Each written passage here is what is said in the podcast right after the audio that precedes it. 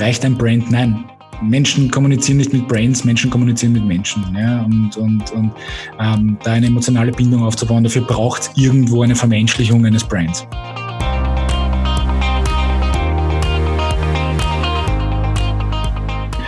Hallo und herzlich willkommen zum Healthcare Marketing Changers Podcast. Mein Name ist René Neubach. Und mein Name ist Dominik Flehner und ich freue mich sehr auf die heutige Folge mit dir, René. Ja, und ich freue mich darauf, mit dir zu plaudern, Dominik, weil heute haben wir mal keinen Gast, sondern wir reflektieren ein bisschen über die Gäste und deren Themen der letzten Wochen, schauen ein bisschen, was sich sonst Neues tut, ähm, um, bevor wir dann in eine neue Serie mit neuen spannenden Gästen starten werden. Genau, und äh, wir möchten daher auf diesem Weg auch auf unsere vergangenen Folgen ein bisschen hinweisen und hier ein bisschen Teaser geben, was wir mit unseren Gästen besprochen haben, die da ja klingende Namen waren wie Claudia Handel von Pfizer, Lukas Zinnagel von Diagnosia, Karin Duderstadt von Big Five Health, mit Gerald Loacker von den Neos und Janis Jung von Moki. Also ein Star-Aufgebot an Podcast-Gästen, könnte man fast sagen. Und da war viel Spannendes dabei. René, was war so, waren so deine Highlights und deine Takeaways von diesen Folgen? Ja, also ich, ich fand, also generell, also in jedem dieser Podcasts war eigentlich wirklich äh, eine, eine Menge dabei und ich habe im Vorfeld, äh, in Vorbereitung auf, auf diese Episode ein bisschen versucht zu schauen, ähm, was, was sind die gemeinsamen Nenner, was sind die Dinge, die die Leute ein bisschen trennen haben wir ein bisschen genauer angeschaut, auch so ein bisschen diese Gegenüberstellung ähm, basierend auf dem auf der Podcast-Episode mit der Claudia Handel und der mit dem Lukas Zinnagel. Was ist so die Gegenüberstellung Startup versus Konzern. Ja, ähm, ich habe das, äh, was die Claudia erzählt hat, ähm, dieser mutige Ansatz ja, von Pfizer, ähm, etwas Neues einmal auszuprobieren, ähm, dieses Newsroom-Konzept, auf das wir ja später noch ein bisschen eingehen wollen, äh, dort hineinzuspringen, zu sagen, wie können wir es schaffen, ähm, dass wir diese, ähm, diese Zerteilung von Kommunikation nach außen in Unternehmen vereinigen, da einen komplett neuen Ansatz zu haben, ohne genau zu wissen, ob der gut funktioniert oder nicht. Während ähm, eigentlich wenn man es richtig, wenn man es richtig versteht, Lukas äh, be beziehungsweise äh, das Leben von Diagnose ja eigentlich nur aus solchen äh, Quick Fails and Learns ähm, ja eigentlich von Anfang an sie begleitet hat, äh, wo sich Geschäftsmodelle teilweise verändert haben, ähm, wo man Erkenntnisse gewinnt, welche Marketingaktivitäten funktionieren und welche nicht, da auch teilweise natürlich ähm, ähm, auch Geld äh, in, in den Sand setzt damit, aber wo halt wenig, ähm, ja, Beaten Track, wie man so schön sagt, sich findet, ähm, kann man ja auch nicht genau wissen, welche Dinge funktionieren und welche weniger gut funktionieren.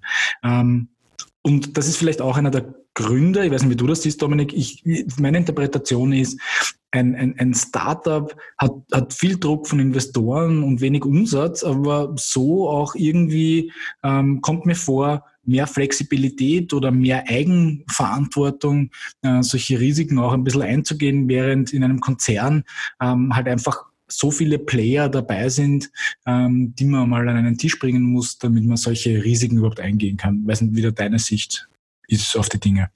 Ja, bin ich ganz bei dir, weil du ja auch den Unterschied hast, wenn ich jetzt mein Startup anschaue, dann gehe ich ja fast davon aus, dass die am Anfang in gewissen Maßnahmen, nicht das gesamte Unternehmen, aber in gewissen Maßnahmen einfach scheitern, weil es ein Ausprobieren ist, weil auch in vielen Fällen natürlich ein Startup per Definition auch in vielen Fällen neue Bereiche vorstößt, die noch unbekannt sind und daher einfach Scheitern Teil der gesamten Unternehmenskultur ist. Und umgekehrt haben wir die Pharmaindustrie jetzt auch von der Großkonzernseite, die sich genau das eben versuchen zu vermeiden. Das ist vielleicht noch so im R&D-Bereich am Anfang, da scheitert man nochmal, da probiert man was mal aus. Aber dann am Ende des Tages, und das hat eigentlich der Lukas auch äh, in seinem Podcast sehr schön gesagt, Pharma ist eine perfekte Marketingmaschinerie. Und da ist eigentlich auch die Erwartungshaltung, dass das, was Pharma tut, hier funktioniert, dass die Prozesse funktionieren, dass die Maßnahmen funktionieren. Und insofern ist man hier, glaube ich, ein bisschen risikoscheu, manchmal auch was Neues auszuprobieren, weil A, die Dinge in der Vergangenheit funktioniert haben und B, die Erwartungshaltung hier, glaube ich, sehr groß ist, dass hier keine Fehler gemacht werden und man daher hier äh, diese Bereitschaft hat, auch mal was Neues auszuprobieren, vielleicht gar nicht so ausgeprägt ist ist, wie, wie es jetzt in einem Startup ist, wo das Teil der, der Grund-DNA ist. Und ich finde, das siehst du auch, wenn du mit Leuten sprichst, die jetzt ein, Startup gegründet haben, dann ist es so, wir haben ausprobiert, wir haben ausprobiert, wir haben ausprobiert. Auch der Janis, der in seinem äh, Podcast-Beitrag ganz offen sagt, ja, also wenn du mir sagst, wie du das, wie, wenn du mir jemanden bringst, der das gelöst hat, bitte gerne, weil wir haben einfach da keinen Weg gefunden. Also es ging in dem Fall um die digitale Ansprache von Ärzten. Der sagt das ganz offen. Ich glaube nicht, dass sich jetzt ein, ein Top-10-Pharmaunternehmen hinsetzen würde und sagt zu dem, wir haben wir wollen das und das machen, wir haben aber keine Ahnung, wie es funktioniert und das hier in einer breiten Öffentlichkeit kommunizieren würden. Also Wobei, bin ich ganz man vielleicht auch noch ergänzen muss, dass die meisten Pharmakonzerne an sich ja eigentlich einen, ja, sagen wir mal, sehr abrupten, ja, um es so zu formulieren, ähm, über Jahrzehnte hinweg funktionierenden Ansatz gewählt haben. Ja, ähm, und da vielleicht auch noch einmal ein bisschen auf die, auf die aktuelle Thematik einzugehen, wo man halt auch sieht, ja, gezwungen durch diese Corona-Zeit, ähm, die, äh, die über die letzten Monate eben schon herrscht, ähm, man auch sieht, dass dieser, dieser Ansatz vielleicht doch einer ist, der nicht auf ewig funktionieren wird. Und vielleicht ist das auch so ein bisschen ein Trigger, um zu sagen, ich muss auch in der externen Kommunikation neue Wege gehen, weil die alten vielleicht gar nicht mehr existieren, ja, wie sie einmal existiert haben, ja, weil die persönlichen Besuche nicht mehr so möglich sind oder ähm, weil dann einfach die Relevanz von vielen Themen äh, und Informationen einfach eine andere ist. Aber wir kommen da, glaube ich, zum entscheidenden Punkt, den du jetzt auch ansprichst, zum Thema Zugang zum Beispiel. Das ist das, was wir jetzt aus unserer Sales-Brille und, glaube ich, einem relativ tiefgehenden Verständnis für diese Sales-Prozesse in dem Land, in der Pharmaindustrie sehen. Es braucht aber final den externen Trigger oder den externen, äh, die, die externe Beschränkung, Stichwort Krankenhaus wir sehen jetzt Krankenhaus-Access ist extrem schwierig zum jetzigen Zeitpunkt. Hier haben wir auf Seiten der Pharmaindustrie jetzt massive Bestrebungen. Was kann ich machen, wenn ich mit meinem Außendienst nicht mehr ins Krankenhaus gehen kann? Was sind die Alternativen? Im Vergleich dazu sehen wir den klassisch niedergelassenen Außendienst, wo der Access jetzt eigentlich wieder leichter wird, weil die Praxen machen halt wieder auf, die Pharmareferenten werden wieder empfangen. Und wir dort eines sehen, dass wir dort augenblicklich eigentlich wieder in die alten Muster zurückfallen. Ja, und dann wieder auch ein bisschen dieses selbstverstärkende System haben. Viele Pharmareferenten sagen, ah, es ist ja jetzt so super, ich kann wieder rausgehen, erklären das den Ärzten auch, sagen, na, finden Sie es nicht auch super, dass wir wieder rausgehen können? Die Ärzte sagen, ja, es ist schön, dass ihr wieder da seid. Und insofern habe ich dort so ein selbstverstärkendes System weil es von den Rahmenbedingungen möglich ist, weil es per se funktioniert. Und ich habe bis jetzt wenige getroffen, die sagen, ja, okay, jetzt darf ich zwar wieder rausgehen, aber eigentlich haben uns jetzt diese drei, vier Monate Corona geholfen, neue Kommunikationskanäle mit Ärzten im niedergelassenen Bereich nachhaltig zu etablieren. Und damit meine ich jetzt nicht das Webinar, das wiederum irgendwie aufwendig ist und da muss ich mir extra Zeit nehmen, sondern hier einen unkomplizierten zusätzlichen Kommunikationskanal äh, mit den Ärzten aufzubauen. Das hat aus meiner Sicht mittelmäßig funktioniert bis gar nicht. Und im Krankenhaus habe ich weiter den externen Druck. Und ich glaube, die, das ist wiederum das Thema. Wir werden diesen massiven Druck brauchen. Und ich habe mal ketzerisch gesagt, die Corona-Krise im niedergelassenen Bereich hat noch nicht lange genug gedauert, um hier eine nachhaltige Verhaltensänderung äh, zu bewirken. Schauen wir mal, wie lange es noch weitergeht. Zum jetzigen Zeitpunkt habe ich das Gefühl, alle atmen so ein bisschen auf, die jetzt wieder zurück können und freuen sich, dass sie eigentlich ins alte Schema hinein wieder zurück können. Und ich glaube, die Problematik auch immer wieder ist bei all diesen Modellen, dass es eine extreme Schwarz-Weiß-Denkerei ist. Ja, die sagen, ja, ist jetzt nur digital oder nur physisch vor Ort sein oder nur Telefon und, und nur E-Mail und so weiter. Und ich glaube, das ist faszinierend, aber da äh, jetzt nochmal diesen, diesen Mix endlich zu denken und in diese Grauzonen hineinzukommen, da dazwischen, das fällt vielen noch immer schwer. Ja, aber vielleicht ein bisschen ein, ein, ein, ein, ein ein Vergleich mit einem Augenzwinkern zu der Situation, in der man sich offensichtlich im niedergelassenen Bereich jetzt gerade befinden.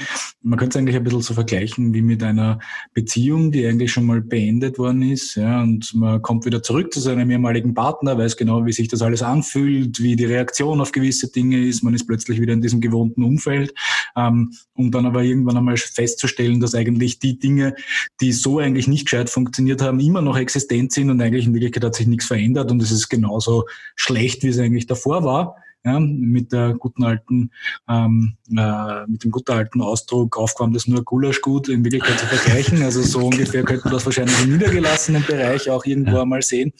Auf der einen Seite, ähm, das war das mit dem Augenzwinkern, auf der anderen Seite aber auch äh, von dir erwähnt, diese, diese externen Trigger. Ich glaube, in so ziemlich allen unseren Podcasts in der letzten Zeit ähm, ist, da, ist dieses prominente Beispiel des, ähm, äh, des digitalen Rezepts, ja, ähm, wo ich meinem Arzt, äh, meinen Arzt anrufe, äh, ihm sage, ich brauche ein neues Rezept und äh, am nächsten Tag kann ich mir meine Medikation aus der, äh, aus der Apotheke meines, äh, meines Wunsches ja, in, meiner, in der Nähe meiner Wohnadresse abholen. Das ist ja etwas, man kann nicht oft genug erwähnen, ja, dass über so viele Jahre hinweg besprochen wurde und niemals möglich war.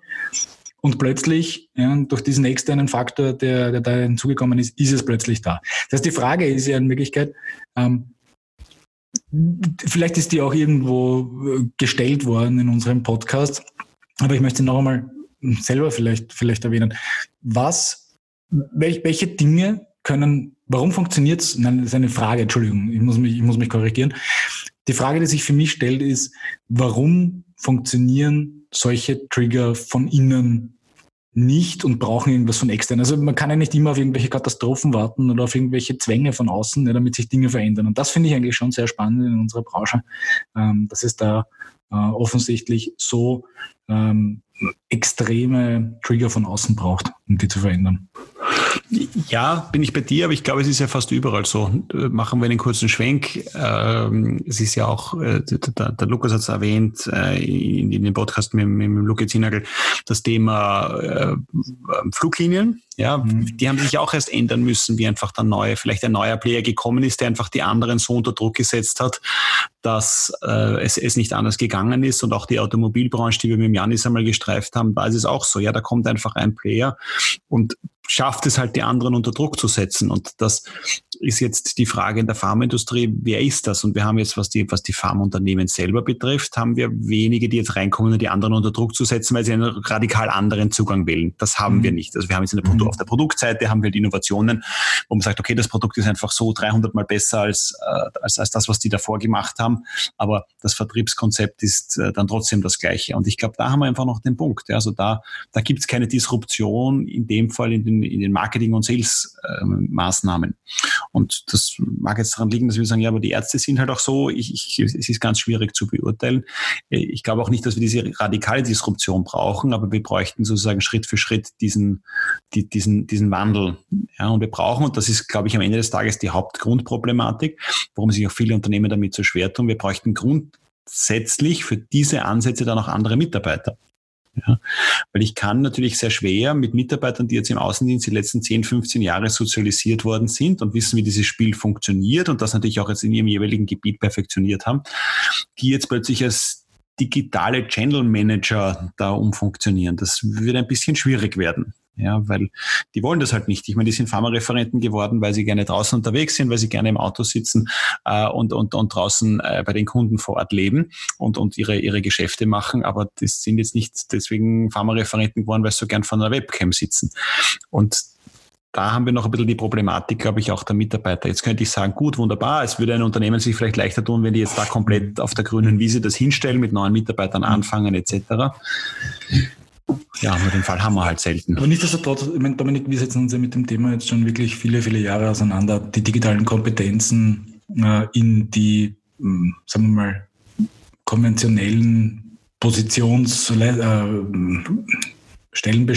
mehr oder weniger von Mitarbeitern, ob es jetzt Produktmanager oder Außendienstmitarbeiter sind, irgendwo auch äh, denen Tools an die Hand zu geben oder ihr Toolkit so entsprechend zu erweitern, dass sie auch mit den digitalen Kanälen umgehen können. Also ich gebe da vollkommen recht. Also man kann jetzt nicht jeden, aus jedem einen Digital äh, Channel Manager machen, aber ich, ich, ich denke gewisse äh, digitale Kompetenzen, ja, das beginnt beim anständigen Umgang mit E-Mails, ja, ähm, und, und, und endet bei einem Community Management äh, in einem Social Media Kanal. Das sind ja Tools, die jetzt keine Rocket Science sind und die man durchaus ähm, glaube ich, äh, den, zumindest den Mitarbeitern in der Pharmaindustrie definitiv zugänglich machen kann. Und auf der anderen Seite, ich, ich gehe jetzt noch einen Schritt weiter, ist das aber auch etwas, was natürlich ins Toolkit äh, der Ärzte an sich und äh, glaube ich, muss man jetzt nicht unterscheiden zwischen äh, klinischen und, und ähm, äh, niedergelassenen Bereich, auch dort natürlich mehr und mehr Einzug finden müssen und werden. Ja, weil ähm, auch da jetzt greife ich wieder was auf, was der, was der Lukas sehr stark erwähnt hat, ähm, woran ich und, und ich glaube auch du ähm, sehr stark anhalten, dass der ganze Bereich der Telemedizin sich ausweiten wird. Ähm, und natürlich größer und größer werden wird, auch wenn das wahrscheinlich noch ein bisschen dauert aufgrund von äh, gerade den, den, den ähm, jeweiligen Regularien in den Ländern, egal ob das jetzt Deutschland oder Österreich ist, um in unserem Breitengarten zu bleiben. Aber ich meine, da gibt es ja auch große Player, ja, wie Grü und äh, Dr. D teilweise auch, ähm, die da Schritt für Schritt diesen Pfad weiter aufmachen und das erfordert nun einmal auch eine digitale Kompetenz, eine gewisse, auch von, auch auf Ärzteseite. Also es geht jetzt nicht nur um die Pharmaindustrie an sich, denke ich.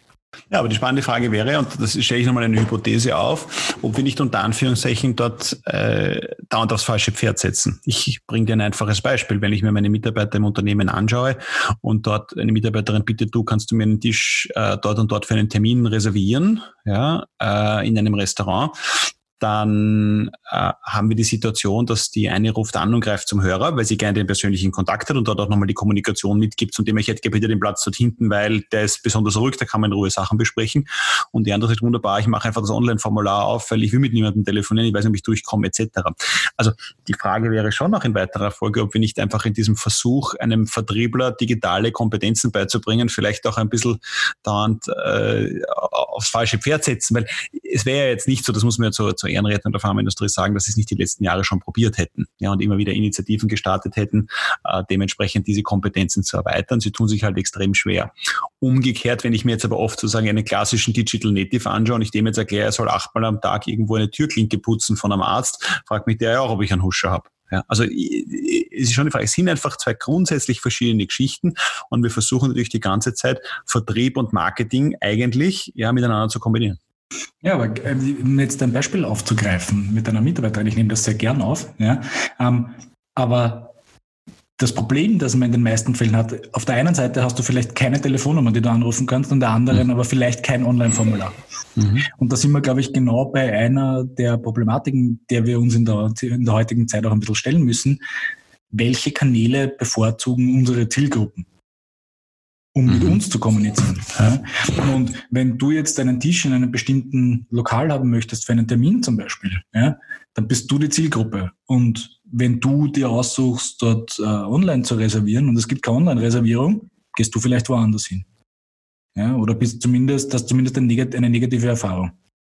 Auf der anderen Seite ähm, möchtest du jetzt anrufen, hängst aber dort in der Warteschleifen, ja, was auch immer. Also es gibt immer die, das Potenzial zur negativen Erfahrung ist da, aber du als Zielgruppe solltest eigentlich derjenige sein, dem offen stehen sollte, über welche Kanäle du kommunizierst. Und ich glaube, das ist, das ist etwas, wo tatsächlich noch sehr wenig Verständnis herrscht. Und wir merken das ja auch immer wieder an Anfragen von unseren Kunden, wo eine der ersten Fragen, die wir immer wieder auch zurückspielen, ist, ja, aber ist eure Zielgruppe dort auf diesen Kanälen aktiv? Und zweite, gleich darauf folgende Frage, geht es um genau diese Themen, die ihr eigentlich adressieren wollt, für diese Zielgruppe auf diesen Kanälen? Also da kommen wir auch direkt zu diesem, äh, zu diesem Zielgruppenthema, das wir ja auch ähm, gehört haben. Da wolltest du noch ein bisschen was dazu, dazu sagen, ja. ja? Ähm, wo es ja ganz klar darum geht, welche Kanäle benutzt meine Zielgruppe und wie benutzt sie sie. Ja, äh, welche Themen sind relevant auf den jeweiligen Zielgruppen, äh, auf den ja. jeweiligen Kanälen für, für, für meine Zielgruppe?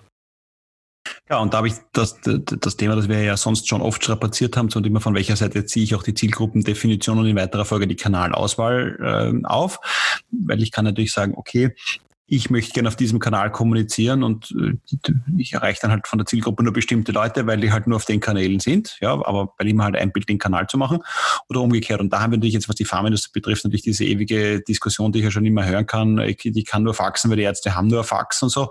Äh, und das, das, Apotheker das ist, war das vorrangig, glaube ich. Ich glaube, mehr oder ja, es ist, die, Mann, die, Mannen, die berühmte Mannenbeilage und das Fax an den Apotheker, was die einzige Möglichkeit ist, den irgendwie ja. zu erreichen. Also das ist ja immer noch, glaube ich, ein, ein, die Frage ist für mich, Glaubst du, das ist eine Urban Legend oder ist das tatsächlich noch so? Das interessiert mich. Das, ich glaub, würde mich wirklich interessieren. Nee, ich, ich glaube mittlerweile, das ist eine, extra. Also es gibt zwei Dinge aus meiner Sicht, die dort so re relevant sind. Ich glaube, für die generelle Kommunikation ist es eine totale Urban Legend. Ja, weil ich meine, jeder Arzt da draußen und auch jeder Apotheker hat in irgendeiner Form ein Smartphone und kann auf diesem Weg eine E-Mail, ein E-Mail empfangen etc. Ja, also das glaube ich ist einmal der eine Punkt. Der zweite Punkt ist natürlich schon, dass einfach aufgrund des bestehenden Angebots auch in vielen Fällen jetzt, ich bleibe mal bei den Apotheken, nicht der große Drang entsteht, das da zu individualisieren. Ja, also ich mache ein Beispiel einen Termin mit einer großen Apotheke in Wien. Ja, und es gibt eine allgemeine Info at apothekenname.at E-Mail-Adresse. Und dann sage ich, naja, aber da, ich müsste ein paar Infos an die einzelnen Mitarbeiter schicken und dann kriege ich von der einen kriege ich Susi Meier at yahoo.de und die nächste hat halt Franzi Müller at uh, gmx.net und so weiter. Also ja, vollkommen obskur. Ja, zu dem Zeitpunkt, wo ich eine Domain besitze, äh, hat doch irgendwie jeder Mitarbeiter hat doch irgendwie seine eigene E-Mail-Adresse. Ja, so wie es halt an manche gibt, die haben zwar eine ordentliche Domain, haben aber aus früheren AON-Zeiten noch eine E-Mail-Adresse mit, keine Ahnung, Zahlen und Buchstaben at aon.at. So, und jetzt ist aber die Frage, warum ist das so? Und warum haben wir uns ja in vielen Fällen diesen Digitalisierungsthemen so gestellt, weil uns schlicht und ergreifend nichts anderes übrig geblieben ist. Punkt aus fertig. Ja, jetzt nehme ich auch nochmal Corona als Beispiel. Plötzlich haben wir alle eine Webcam gehabt. Du hast auf der Welt keine Webcam mehr kaufen können, weil plötzlich jeder eine gebraucht hat. Ja, und man hat ein ordentliches Mikro und man schaut, dass diese Dinge ordentlich funktionieren. Und diese Henne-Ei-Problematik müssen wir, glaube ich, auflösen. Es muss halt bestimmte Angebote geben, wo ich immer sage, okay, dann ist es halt so. Aber es stimmt natürlich, jetzt kehre ich zur Apotheke nochmal zurück, jetzt kriegen die ein Angebotsblatt. Das sollen sie händisch ausfüllen.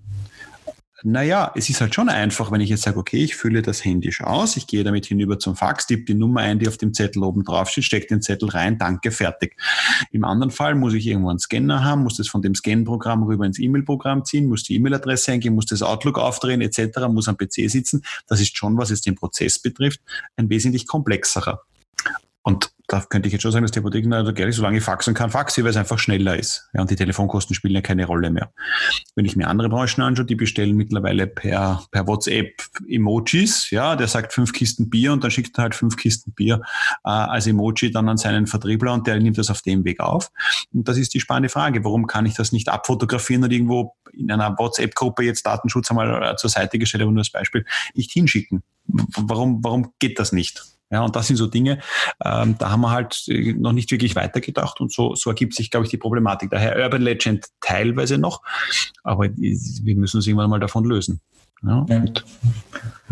Aber ich würde, ähm, aber absolut richtig. Aber das heißt, deine Hypothese ist vielleicht auch, ja, ähm, ohne dass du sie jetzt ausgesprochen hast, aber es ist meine Interpretation vielleicht, würden wir ihnen andere Kanäle zur Verfügung stellen, würden sie sie auch nutzen, eventuell. Ja, wenn die Convenience entsprechend ist. Ich gebe dir noch ein anderes Beispiel dazu, weil es mich damit, äh, dass mich das gerade beschäftigt hat. Also ich fahre ein elf Jahre altes Auto. Ja, dieses elf Jahre alte Auto bringt mich extrem gut von A nach B und ich habe gerade überlegt, mir ein neues zu kaufen. Ja, und habe dann eigentlich überlegt, was wäre jetzt zwischen meinem alten Auto und meinem neuen Auto besser? Ja, also was, was würde ich jetzt zusätzlich gewinnen, äh, wenn ich jetzt ein neues Auto mir nehme? Und bin dann eigentlich draufgekommen, was ich mir eigentlich final kriegen würde, wäre ein besseres, sage ich mal, Kundenerlebnis im Sinne von, ich steige ein, die Navigation ist halt automatisch eingespielt und, und, und halt die, die, die Spotify läuft halt automatisch am, am Technisch am, im Inneren hat sich eigentlich alles verändert in diesen elf Jahren. Ne? Genau. Aber vom Autofahren selber, und ich bin ja die Autos dann vergleichsweise Probe gefahren, ist es eigentlich das Gleiche. Ja, und eigentlich wäre es mhm. Interessante gewesen, ich hätte dann eigentlich, ich habe mich final dann noch nicht dafür entschieden, aber hätte ich eigentlich sau viel Geld dafür ausgegeben, dass ich eine bessere Bluetooth-Schnittstelle für mein Handy bekomme. Ja, jetzt in der Verbindung Auto zu Dings. Ja, und das ist genau die spannende Frage. Immer, wie weit kann ich den Druck auch auf der anderen Seite aufbauen, dass die Erste sagen, oder Apotheker sagen, das ist so cool, das will ich einfach haben. Ja, und da geht es um, um Education, da geht es um Verständnis etc. Und das, äh, das gilt halt zu, zu stemmen. Und da habe ich natürlich die Herausforderung, dass ich natürlich aus Unternehmenssicht auf der anderen Seite lauter Einzelunternehmer sitzen habe, mhm. die natürlich jetzt mit begrenzten Budgets äh, etc. teilweise agieren ja, und wir dort auch ein Problem haben aus meiner Sicht.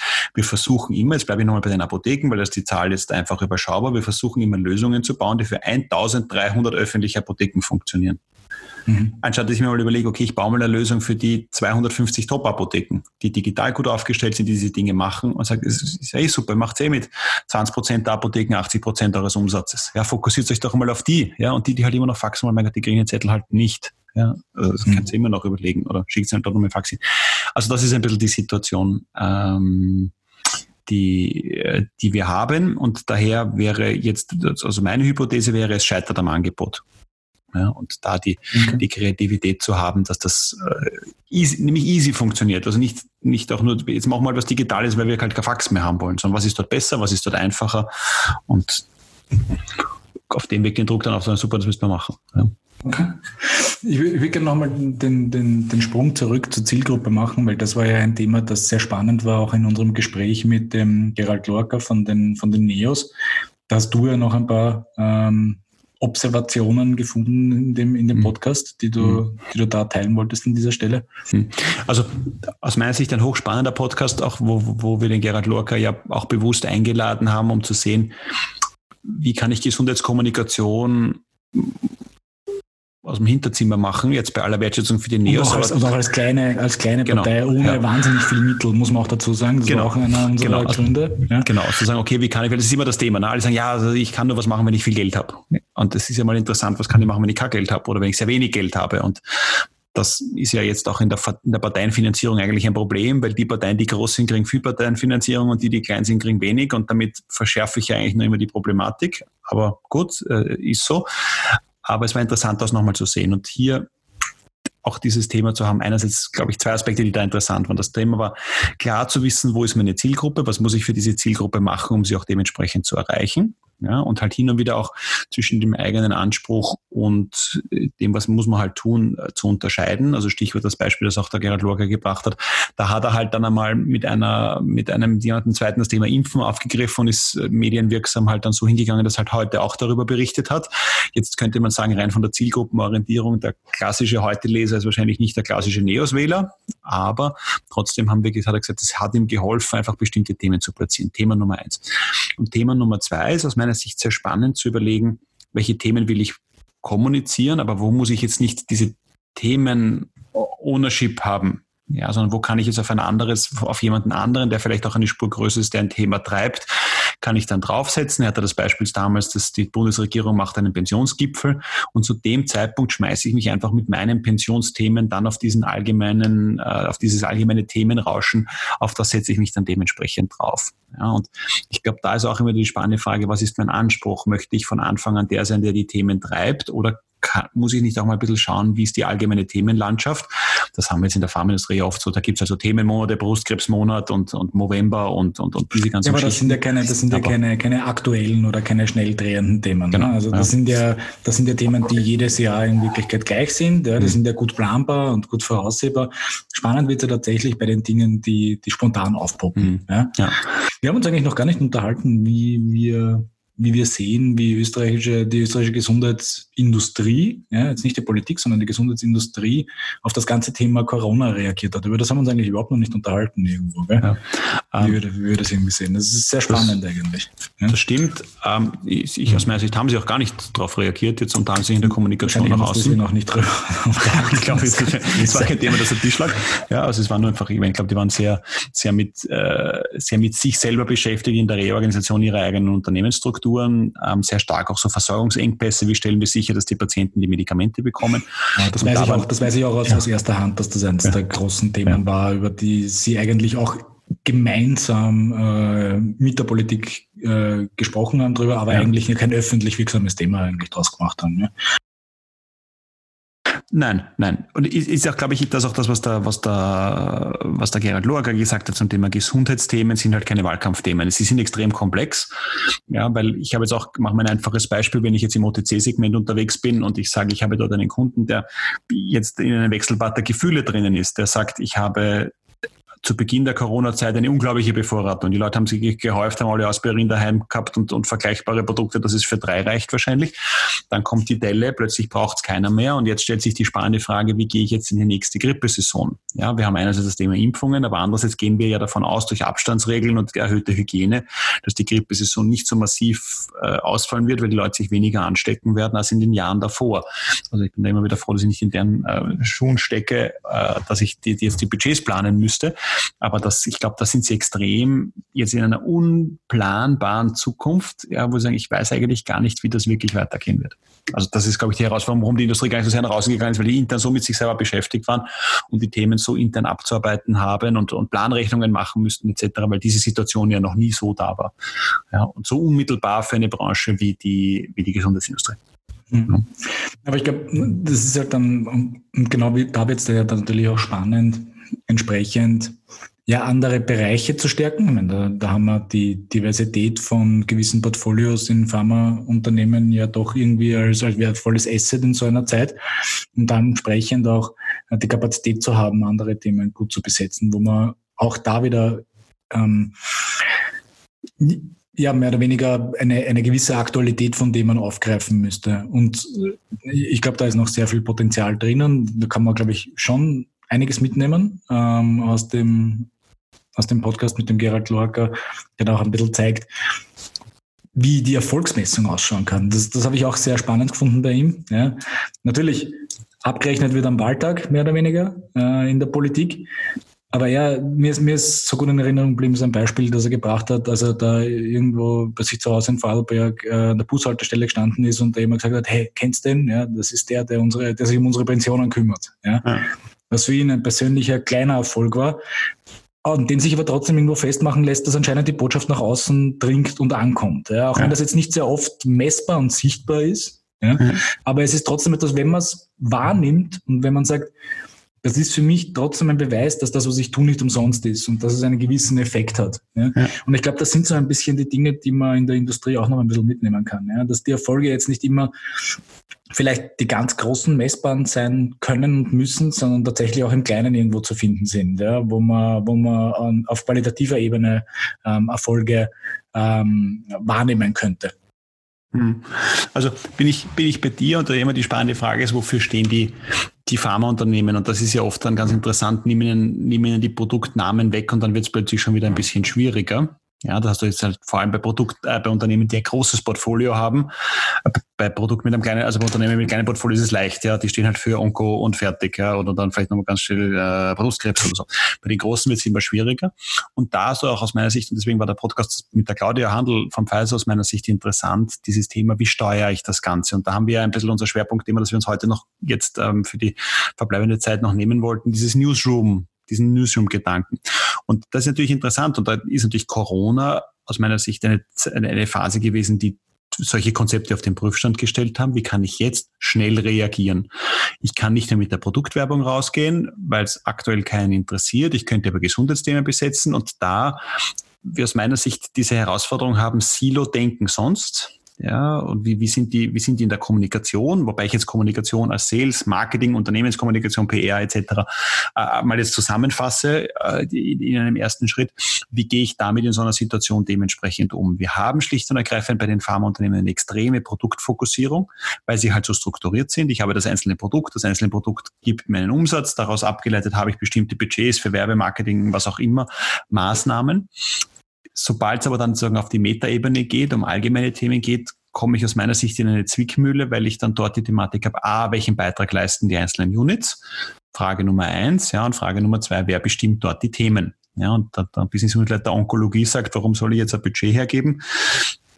Für die Unternehmenskommunikation, die dann allgemeine Themen machen, wo ich nicht weiß, was mir das was bringt, etc. Also da haben wir eine gewisse Krux gesehen oder halt Unternehmen, so wie zum Beispiel Claudia Handel bei Pfizer, die jetzt über ein Newsroom-Konzept ähm, da arbeiten. Das wäre ganz interessant und dann würde ich ganz gerne mit dir ein bisschen eintauchen in diese Thematik. Was ist aus deiner Sicht jetzt auch noch einmal der Unterschied, zumal ihr ja bei diesem Newsroom-Konzept in der, in der konzeptionellen Phase auch durchaus beteiligt wart?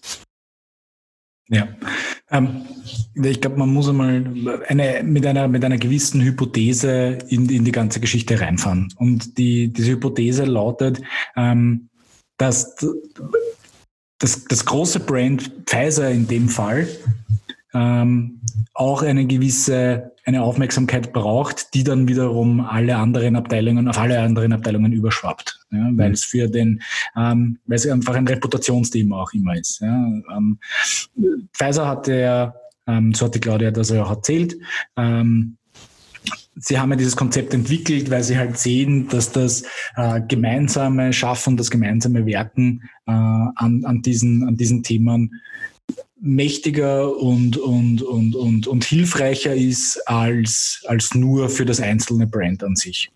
Ja? Ähm, und mit dieser Hypothese muss man mal reingehen, dass die, ich gebe dir natürlich recht, ja, ähm, das ist jetzt für jemanden, der in der Onkologie arbeitet, nicht klar messbar und vielleicht auch nicht klar nachvollziehbar. Ja? Ähm, ich denke aber, ich, ich, auf der anderen Seite, ich bin da ja sehr provokant, wie du weißt, ja, ähm, gibt es auch sehr viele andere Dinge, die jetzt in den einzelnen Sparten ähm, gemacht werden, die nachweislich keinen Nutzen haben. Ja. Ich glaube, wir müssen nochmal einen Sidestep machen. Ja. Ähm, würden wir nicht im, im, im Rahmen der, der digitalen Kommunikation arbeiten und, und, und wäre das jetzt nicht unser, unser Kernbereich, ähm, würden wir sehr viele Dinge ausprobieren, ohne jemals zu wissen, ob sie überhaupt funktionieren und, oder nicht funktionieren. Ähm, natürlich wärst du jetzt ein, ähm, wärst du jetzt ein, ein, eine Single Product Company, dann könntest du natürlich viel besser messen, was helfen mir diese, weiß nicht, Corporate Social Responsibility Themen, irgendwelche Image, äh, Brand Image Kampagnen, Employer Branding Kampagnen, wie auch immer, wie helfen mir die beim Absatz meines einzelnen Produktes, dass das natürlich in einem großen Konzern ähm, nur bedingt bis gar nicht äh, messbar ist auf den einzelnen Bereichen, weil sie auch keine, keine äh, keine einzelne, keine einzelne Initiative ist, die sich nur auf allgemeine Themen stützt, ist natürlich auch klar.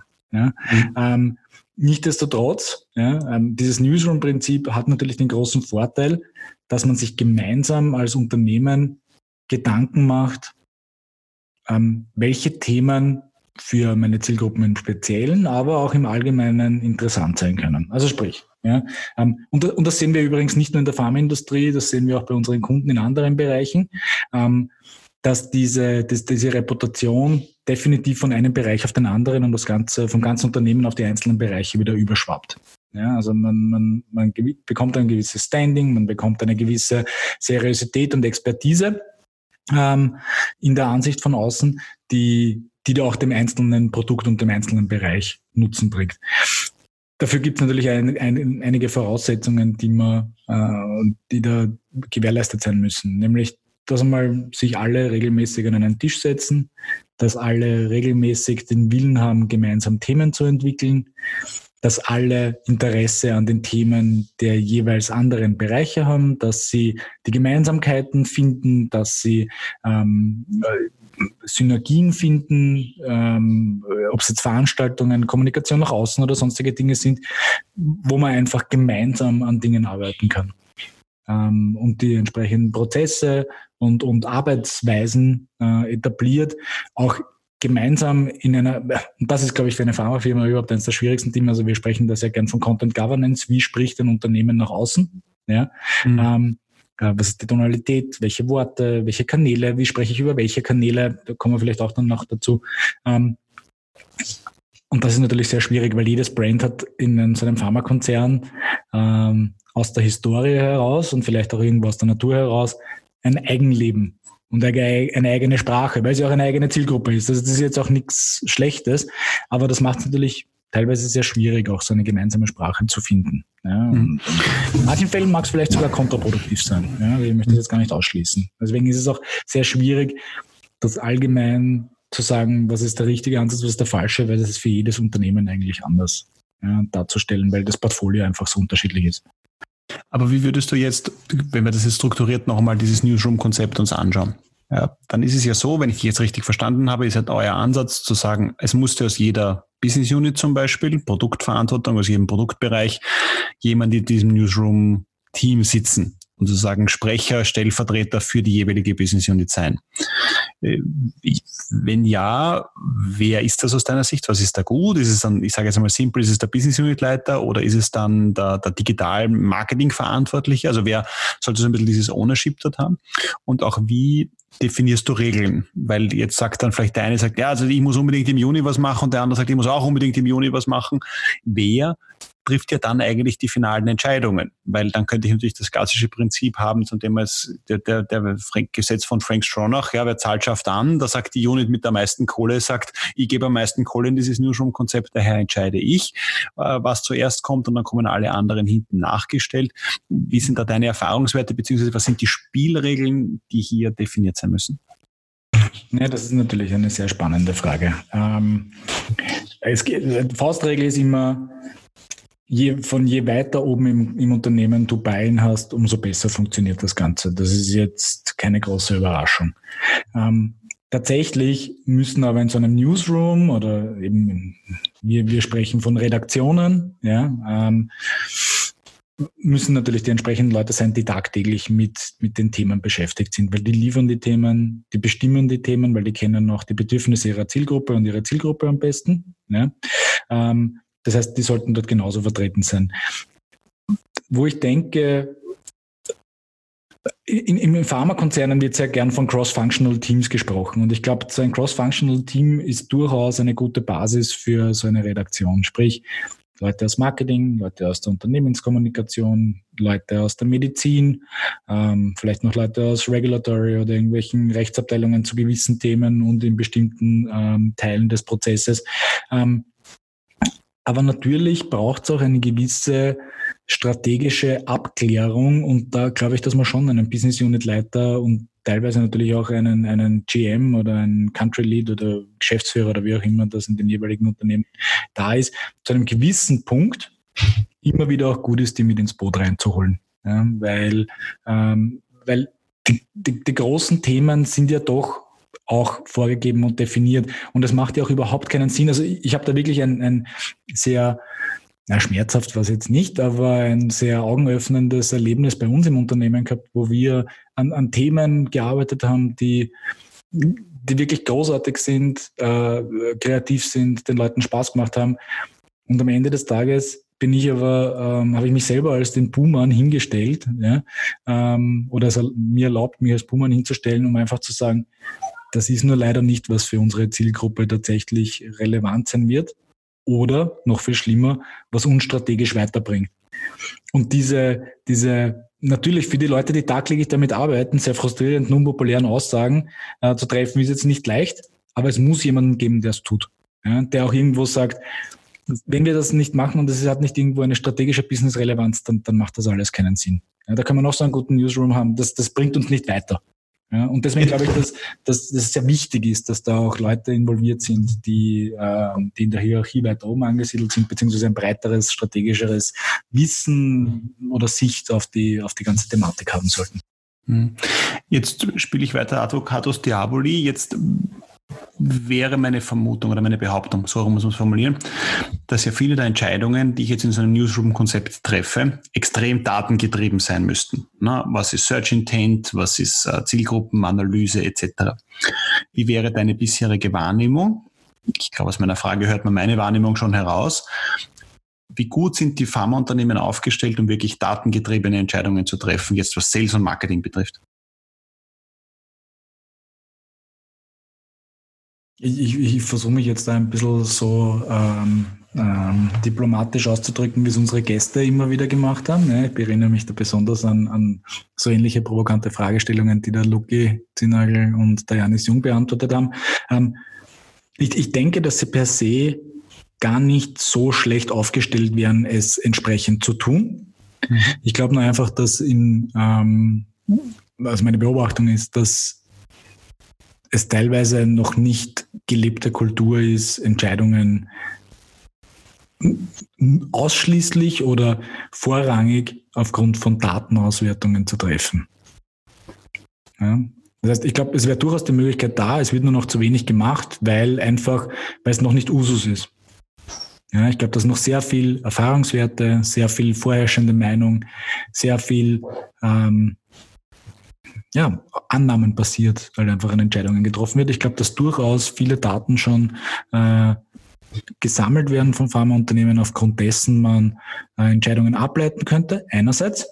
Ähm, mhm. Ich glaube, was du jetzt im Speziellen meinst, kommen wir vielleicht jetzt noch kurz wieder zurück, wie, wie von, was hat der Janis zum Beispiel erzählt, wie sie Themen definieren ähm, in, beim, beim Moki, dass sie halt wirklich Search Intent Search-Volumen sich anschauen, Zielgruppenrelevanz, all diese Themen. Ähm, und so ihre Themen definieren. Das tun Pharmaunternehmen definitiv zu wenig. Das kann man, das kann man so sagen. Ja. Sondern die mhm. haben halt ihre Themen, weil sie ihre Produkte betreffen und basierend auf diesen werden halt die Themen definiert. Ja. Ich, ich glaube, je weiter es in den Bereich der Awareness und je weniger es in den äh, professionellen, also professionell im Sinne von einer Audience, Produktbereich hineingeht, umso mehr sind die, äh, sind die Aktivitäten und die Publikationen datengetrieben. Das, das traue ich mich jetzt als, als Hypothese und, und ein bisschen Erfahrungswert auch, auch, auch auszusprechen. Mhm. Weil das ist ja die interessante Frage dann. Also wie komme ich eben, also ich müsste ganz tief in meine Taten einsteigen und würde daher wahrscheinlich viele Entscheidungen der Vergangenheit hätte man vielleicht anders treffen müssen, beziehungsweise auch in die Zukunft projiziert, müsste ich anders treffen. Und dann natürlich gibt mir natürlich jetzt mit Google Search Console und diese ganzen Dinge, würde ich ja relativ gut sehen, warum kommen die Leute zu mir, warum jetzt auch in Analysen, wofür ranken andere, wofür ranken meine Mitbewerber etc was wird gesucht, was suchen man die Patienten. Vielleicht auch, dann, vielleicht auch, wenn wo es vielleicht, entschuldige, dass ich dich da unterbreche, aber wo es, äh, es geht jetzt nicht nur um Search-Volumen, ja, es geht jetzt auch darum, zum Beispiel, welche Themen sind relevant für meine entsprechenden Zielgruppen. Ich glaube, dass gerade im, im, im, im Sales-Bereich in Pharma zwar viel über ähm, subjektive, qualitative Datenerhebung stattfindet, aber zu wenig in quantitativer Form. Das heißt, ähm, wo eine, wo eine ungefilterte, neutrale Meinung aufgrund von Daten dessen, dessen herrscht, was tatsächlich relevant ist für meine Zielgruppe und was tatsächlich ähm, wichtig an Informationen für die ist. Weil du hast einfach den subjektiven Filter eines Außendienstmitarbeiters dazwischen, der halt seine Besuchsberichte eingibt. Und es gibt halt wenige Tools, die da zumindest genutzt werden, um das quantitativ auch zu messen. Also im Rahmen einer kompletten CRM-Strategy, also Customer Relationship Management, ist ja kein Tool, sondern eine Strategie. Ja, ähm, wenn es da umfassendere Strategien, manche Unternehmen von, versuchen das äh, bis zu einem gewissen Grad auch, aber ich glaube, es gibt immer irgendwo in der Komplexität eines großen Pharmakonzerns auch irgendwo den Punkt, wo das halt dann abreißt. Ja, und wo dann halt wieder die qualitative, subjektive, gefilterte äh, Realität äh, ausschlaggebend dafür ist, welche Themen adressiert werden.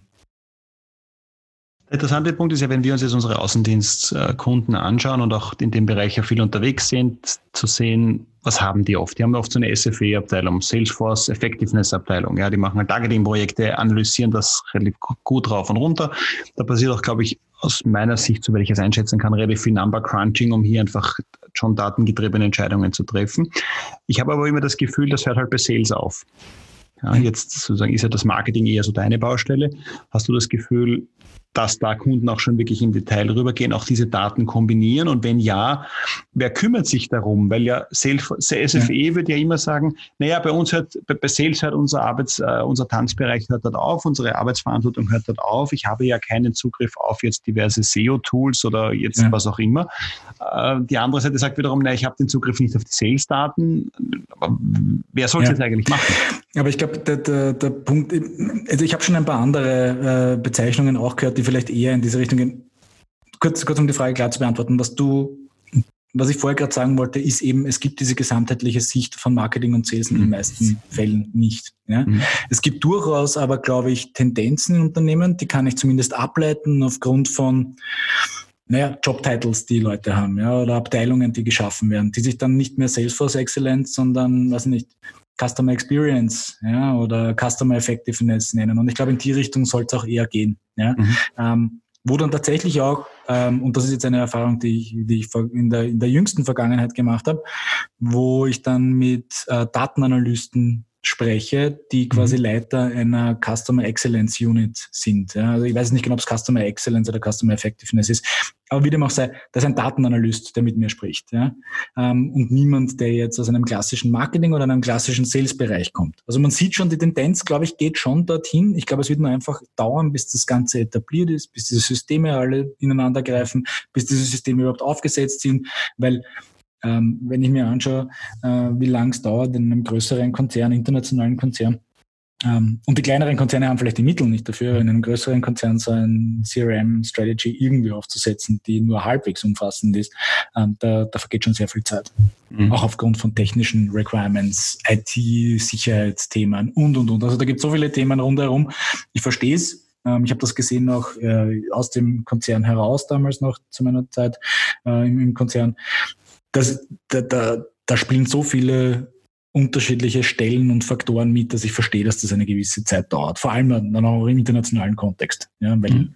ähm, das ist eine, so eine riesen Investitionsentscheidung, dass es natürlich eine Zeit lang braucht. Aber ich sehe, ja, um das noch einmal zu sagen, zumindest im Kleinen teilweise Tendenzen, wo es in diese Richtung gehen kann, wo man nicht mehr über Salesforce Excellence, sondern über Customer Excellence oder, oder über Customer Fokussierung sprechen könnten als mhm. Abteilung. Mhm. Ja. Kehren wir nochmal einmal zu diesem Thema Newsroom-Konzept zurück. Ja, was, das ist ja jetzt nicht in vielen, jetzt rein von der Begrifflichkeit her nicht in vielen Unternehmen etabliert. Es gibt wenige, die das so aufgesetzt haben. Kannst du nochmal mit zwei, drei Sätzen einfach formulieren, was wäre jetzt einfach nochmal von der Konzeption, von der Strategie, äh, von den Grundprinzipien der wesentliche Unterschied zwischen jetzt eines Newsroom-Konzepts und dem, was die Unternehmen zum jetzigen Zeitpunkt eigentlich machen? Frage eins. Und Frage zwei, was wären so die ersten Schritte, um mich in diese Richtung eines Newsrooms-Konzepts äh, zu bewegen? Mhm. Wahrscheinlich habe ich es eh schon erwähnt, aber noch einmal, um es konkret zu sagen, ich glaube, was ist der Status quo? Der Status quo ist, dass äh, in, in, in vielen Unternehmen silohaft an den jeweiligen Produkt- bzw. Therapiebereichen gearbeitet wird. Ja. Ähm, ich glaube, der Unterschied ist, dass man zwar erlaubt, ja, oder dass es die Möglichkeit gibt, immer noch in diesen Silos, ja, also wir sprechen ja immer von Redaktionen, weil das Ganze immer für uns ja sehr themengetrieben ist und nicht produktgetrieben, ähm, dass es solche Redaktionen gibt, aber zusätzlich dazu übergreifende redaktionelle Teams da sein sollten, die auch über Produkt, Marketing, Salesabteilungen hinweg Themen gemeinsam definieren, gemeinsam abstimmen, ähm, einem gemeinsamen Prozess folgen, weil dieser Prozess erlaubt dann natürlich auch, dass man äh, mehr Synergien ähm, innerhalb des Unter Unternehmens findet. Ob das jetzt Kanäle sind, ob das jetzt Themen sind. Ähm, also ich habe auch da wieder ein, ein, ein, ein, gutes Beispiel, ohne jetzt den Namen zu nennen, um welches Unternehmen es da geht. Ja. Aber da gibt's ähm, zwei komplett unterschiedliche Bereiche, und in so einem gemeinsamen, umfassenden Gespräch, es war in dem Fall jetzt keine Redaktionssitzung und auch kein Newsroom, sondern einfach ein Gespräch, wo, wo wir als Newsroom mehr oder weniger fungiert haben oder als Redaktion fungiert haben, da gesehen haben oder dass sich sehr schnell herauskristallisiert hat, dass es da eigentlich einen gemeinsamen Nenner gibt, den man sehr gut nutzen kann. Und ich glaube, solche, solche Erlebnisse kann es in jedem Unternehmen geben. Es muss natürlich eine gewisse Bereitschaft da sein, ähm, offen zu sein für die Themen des jeweils anderen, offen zu sein, dass es gemeinsame Themen gibt, ähm, einen gemeinsamen Prozess, der definiert werden soll und, aber das Allerwichtigste, auch eine gemeinsame Strategie und einen gemeinsamen Weg und eine gewisse gemeinsame Zielsetzung, die auch irgendwie abgestimmt ist auf die, auf die Zielsetzung jedes Einzelnen, weil sonst verliert man wieder Leute auf dem Weg. Also ich glaube, das wäre so ein bisschen in a nutshell die Komplexität und die Voraussetzung, die, die so ein Newsroom-Konzept mit sich bringt. Jetzt hast du für mich ein zentrales Wort genannt, Komplexität. Ich habe das Gefühl, dass viele dann genau an dieser Thematik scheitern. Was wären jetzt so von deiner Empfehlung auch nochmal so äh, äh, ein, zwei Schritte to get started? Ja, was wären so die ersten, ähm, sage ich mal auch vielleicht ersten Ballone, die ich starten lassen könnte? Weil wir haben ja das ja darüber vorher gesprochen. Wir, wir könnten ja sagen, die, die Kassen der Pharmaindustrie sind ja ausreichend gefüllt, um einmal Dinge auszuprobieren. Wir haben zwar das also ganz am Anfang besprochen, haben ein bisschen diese, diese, diese Risikoaversion und auch dieses Thema, dass man sich oft unsicher ist, ob man jetzt da, da Fehler machen möchte. Aber was sollten die machen, um einmal in diese Richtung zu gehen? Ersten ein, zwei Schritte ab ja, morgen? Ähm, das Einfachste wäre, sie würden einen Schmerz verspüren. Ja? Mhm. Also dort, wo es einen gewissen Schmerz gibt, dort, wo es irgendwo die Erkenntnis gibt, dass es, dass irgendwas vielleicht nicht ganz so hinhaut, wie sie sich das vorstellen, das ist natürlich der einfachste Weg. Mhm. Ähm, das wird es in den meisten Fällen nicht geben. Ich glaube, sich wirklich einmal daraus damit auseinanderzusetzen, zu sagen, wie kommunizieren wir eigentlich, wie viel, wie viel Zeit, äh, wie viele Ressourcen stecken wir in die Kommunikation nach außen und was haben wir davon, ähm, sich auf, auf aller oberster Ebene in Wirklichkeit einmal mit diesem Thema auseinanderzusetzen und das zu beantworten, ist wahrscheinlich ähm, der erste notwendige Schritt. Mhm. Also tatsächlich klassisch, auch wenn es äh, teilweise schmerzhaft ist und auch mühsam ist vielleicht, so eine, eine kleine Analyse des Status quo mal mhm. zu haben. Ja.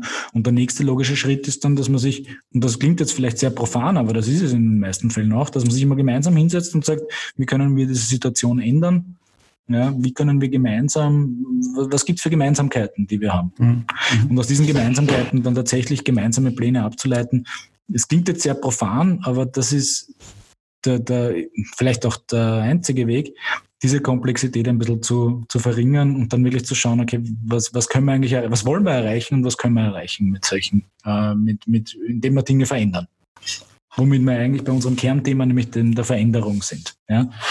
Ähm. Die, die, die Frage, die sich daraus jetzt für mich noch ergeben würde, jetzt haben wir die Claudia im Podcast gehabt von Pfizer, die jetzt auf dieser Metaebene schon einiges tut, aber dort natürlich auch als einen Geschäftsführer hat, der sich ich sage es jetzt einmal, bereitwillig für diese Themen auch zur Verfügung stellt und mhm. diese Themen jetzt auf diese Metathemen dementsprechend treibt. Welche Rolle spielt aus deiner Sicht genau diese persönliche Komponente für den Erfolg so einer Metathemenstrategie? Braucht es das? Muss ich in jedem Unternehmen eigentlich final, um dem Unternehmen auch ein Gesicht zu geben? Weil was ist es dann sonst? Nur das Firmenlogo selber ist es ja nicht. Müsste ich nicht das dann auch noch einmal machen? Und äh, kann das auch funktionieren, wenn ich CEOs habe, die alle drei Jahre wechseln? Ja, der letzte Part ist jetzt wahrscheinlich der schwierigste, der, das, der, der diese Antwort auch eigentlich sehr schwierig gestaltet. Per se würde ich sagen, es braucht es nicht unbedingt, ja, dass du ein Gesicht hast für ein Unternehmen. Also im Fall von, von Pfizer hilft das natürlich äh, schon sehr stark, ja, weil das ja auch ähm, jemand ist, der schon sehr lange in dieser Rolle weilt. Ja. Mhm.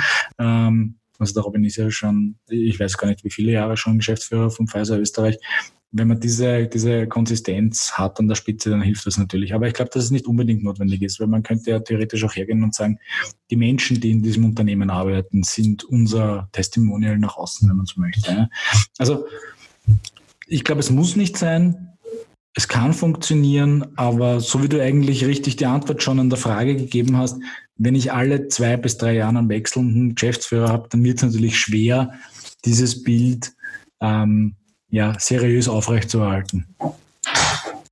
Aber es braucht dann, wenn ich jetzt den Teil deiner Antwort dann mitnehme, es braucht trotzdem Gesichter dazu. Es braucht den einzelnen Mitarbeiter. Ja, also ich kann, also, also ja, aber da gebe ich dir vollkommen recht, das war auch deine, deine andere Frage. Ja, reicht ein Brand? Nein. Menschen kommunizieren nicht mit Brains, Menschen kommunizieren mit Menschen. Ja? Mhm. Und, und, und ähm, da eine emotionale Bindung aufzubauen, dafür braucht es irgendwo eine Vermenschlichung eines Brands. Mhm. Ja, was dann aber tatsächlich dann wieder die spannende Frage, weil da bin ich jetzt wieder der Advokat aus Diaboli und da hat ein Freund von mir das einmal total nett formuliert, der hat immer gesagt, ja, diese Mitarbeiter da in, die Auslage stellen, die dann über mein Unternehmen positiv reden, das finde ich immer total super. Das mache ich vorrangig mit den Mitarbeitern, die ich loswerden möchte. die stelle ich dann ins Schaufenster und hoffe, dass der Mitbewerb sie sich holt. Ähm, also ist jetzt sehr provokant, aber das ist natürlich jetzt eine Herausforderung ist, weil viele, weil viele Mitarbeiter sich jetzt auch in dieser öffentlichen Bühne für das Unternehmen zur Verfügung zu stellen, das ist natürlich schon nochmal auch eine Herausforderung, die dann zu finden. Ja, absolut, ja. absolut, gebe ich dir recht. Aber man muss auch vielleicht einmal, um das von einer anderen Warte und vielleicht, vielleicht ähm, sehe ich das jetzt auch ein bisschen falsch, ja, dann ist es, dann ist es, dann tut es mir leid, aber ist auch in Ordnung. Aber die Art und Weise, wie Pharmafirmen mit KOLs zusammenarbeiten, ist ja nichts anderes in Wirklichkeit. Mhm. Ja, weil ich habe ja da genauso eigentlich, ähm, sie tun das jetzt schon. Sie, sie, sie engagieren KOLs ähm, auf Veranstaltungen, um gewisse Studienergebnisse zu präsentieren oder irgendwelche anderen Vorträge zu geben und geben ja da dem Ganzen auch ein gewisses Gesicht, um das wiederum mit der Firma zu assoziieren. Mhm. Also das, das ist ja, ein, das ist ja kein, kein, kein neues Konstrukt, sondern eins, das eigentlich schon vorherrscht. Und mhm. ob das jetzt Mitarbeiter sind oder ob das KOLs sind oder ähm, ob das vielleicht auch Patienten sind, zufriedene, ich weiß es ja nicht. Also man, man kann äh, die, die, die unterschiedlichsten ähm, Dinge heranziehen. Die Frage klar zu beantworten, ich glaube, eine Vermenschlichung tut jedem Brand gut, mhm. ähm, weil ein Brand ist ein Brand und, und mit einem Brand kann ich keine Beziehung eingehen in Wirklichkeit. Mhm. Mhm. Gut. Das heißt, wir wissen jetzt einen Fahrplan, was ich tun sollte für mein Newsroom-Konzept, das ja, wenn ich dich jetzt richtig verstehe, alternativlos ist. Weil wenn ich sage, ich habe ein Unternehmen, ich muss mich ja nicht, ich muss mich ja von der reinen Produktkommunikation eigentlich ein bisschen lösen und muss andere Themen dazu nehmen. Und daher, wenn ich jetzt mehrere Brands habe, muss ich eigentlich in so ein Newsroom-Konzept hineingehen, wo ich jetzt aus den jeweiligen Abteilungen die Personen zusammenfasse und dann dementsprechend die Personen zusammenziehe, um hier so ein Newsroom-Team äh, mhm. dementsprechend aufsetzen zu können. Na, ich muss nicht. Ja, die Frage ist halt immer, ähm, wie viel kann ich, wie viel kann ich erzählen über mein Produkt, was eigentlich austauschbar ist auf der einen Seite, weil es ähm, 20 andere Brands gibt, ja, die genauso über ihre Brands reden und wo, wie man gesagt, wie gesagt, die Produkte austauschbar sind und auch die Informationen darüber austauschbar sind und wie relevant ist diese Information für meine Zielgruppe. Und damit schließt sich wieder der Kreis von dem, was wir gesagt haben. Du musst eigentlich immer wieder beginnen mit, wer ist meine Zielgruppe, was interessiert meine Zielgruppe, wonach sucht meine Zielgruppe ähm, und, und was ist relevant für meine Zielgruppe. Das ist, äh, auf das kommt es immer wieder zurück. Mhm. Und wenn ich da keine klare Antwort geben kann, keine ehrliche, keine ehrliche Antwort, und das kommt ja auch noch dazu, ja, ähm, aus, aus, aus, aus gar nicht aus bösen Absichten, sondern aus äh, Selbstzweck belügt man sich ja sehr oft ja, mhm. ähm, und sagt, äh, ich habe genug zum Sagen über mein Produkt, ähm, was durchaus auch, auch stimmen kann. Nur irgendwann einmal habe ich nicht mehr genug über mein Relevantes über mein Produkt zu sagen. Wenn man sich mit dem auseinandersetzt, dann ergibt sich das eigentlich irgendwann zwangsläufig als, als das einzig wahre Konzept, mal abgesehen davon, dass Ressourcen zu bündeln sowieso immer ein, ein, ein, guter, ein guter Weg ist, würde ich sagen. Und da ist sicher nochmal alles interessant und diesen Link können wir vielleicht in die Shownotes hineinschmeißen, weil ich den heute gelesen habe und der da nochmal anknüpft mit einer Teilantwort aus dem Digitalbereich ist die Frage der Click-Through-Rates, also der Dinge, die effektiv angeklickt werden in den Google-Suchergebnissen. Und das hochinteressant ist zu nehmen, wie oft wird der erste Eintrag, der zweite, der dritte dementsprechend angeklickt bis hinunter jetzt einmal zum zehnten auf der ersten Seite. Und das ist ja massiv. Also das sinkt von 28 Prozent Click-Through beim ersten Eintrag hin zu zweieinhalb Prozent beim zehnten Eintrag. Und die Seite zwei, das weiß man schon gar nicht mehr, dass es die gibt. Mhm. Aber der interessante Punkt auch ist, dass es dort die große Unterscheidung gibt zwischen wird geklickt auf eine Anzeige oder wird geklickt auf den wirklichen ersten organischen Sucheintrag. Und dass er dann auch noch einmal sozusagen die klare Antwort geben würde hin von, ja, ich kann Produktwerbung machen, ja, aber damit erreiche ich halt nur eine bestimmte Zielgruppe, ja, hin zu, ich schaue, dass ich einfach organisch bestimmte Themen besetze, dass ich mich auf bestimmte Themen draufsetze, dass ich dort versuche, positioniert zu sein. Ist es das Beispiel aus der Digitalwelt, wäre, wäre aber aus meiner Sicht in alle anderen Bereiche auch nochmal übertragbar. Ich denke mir ein spannender Link, den wir gerne noch äh, in, in die Shownotes hineinpacken und äh, uns diesem Thema also einfach als Ansatz da nochmal dann äh, dementsprechend ja, man das mitnehmen könnte. Ja. ja. Gut, Na René, gut. Das war der Review, der Wrap-up unserer letzten äh, Podcast-Folgen. Hier nochmal die Einladung ein, an alle ein Zuhörer. News, ein Newsroom-Deep Dive eigentlich draus waren, muss man sagen. Ja, ja. und äh, ja. da danke, für deine, danke für deine Insights. Daher, äh, liebe Zuhörer da draußen, äh, wo auch immer Sie uns jetzt gerade hören, äh, machen Sie einen Deep Dive in die vergangenen Folgen. Denke mir, da war viel Spannendes dabei. Machen Sie einen Deep Dive zum Thema Newsroom. Schauen Sie mal, wie das bei euch, Ihnen da draußen äh, umsetzbar ist. Wenn es Fragen gibt, vermute ich fast, dass der René die gerne beantwortet. Auf gut Deutsch einfach ein E-Mail an rené.contentglory.com äh, schicken und da mal schauen, was da passiert. Machen wir einen kurzen Blick nach vorne. Wen erwarten wir in nächster Zeit? Wir werden in einem der nächsten Podcasts einen Blick über die Grenzen machen, haben einen CEO mit Österreich und UK-Erfahrung und Deutschland-Erfahrung zu Gast, wo wir mal schauen, was passiert eigentlich außerhalb unseres österreichischen Ökosystems. Auf diesen Podcast freue ich mich schon sehr. Der wird spannend, der wird provokativ, das kann ich jetzt schon versprechen und auf den freue ich mich. Und in diesem Sinne ähm, sage ich von meiner Seite vielen Dank heute fürs Dabeisein, für unsere Kombination Wrap-Up und Newsroom. René, das letzte Wort gehört wie immer dir. Ja, ich sage auch danke fürs Zuhören und gerne Feedback, Fragen, Empfehlungen für Gäste, ähm, die wir, wo wir nicht zu wenig davon haben können, muss man sagen. Ähm, freuen wir uns über alle Kanäle. Ähm, wir freuen uns, ähm, Sie weiter als Zuhörer bei uns haben zu dürfen. Und wir bedanken mich nochmal fürs Zuhören. Und Dominik, vielen lieben Dank.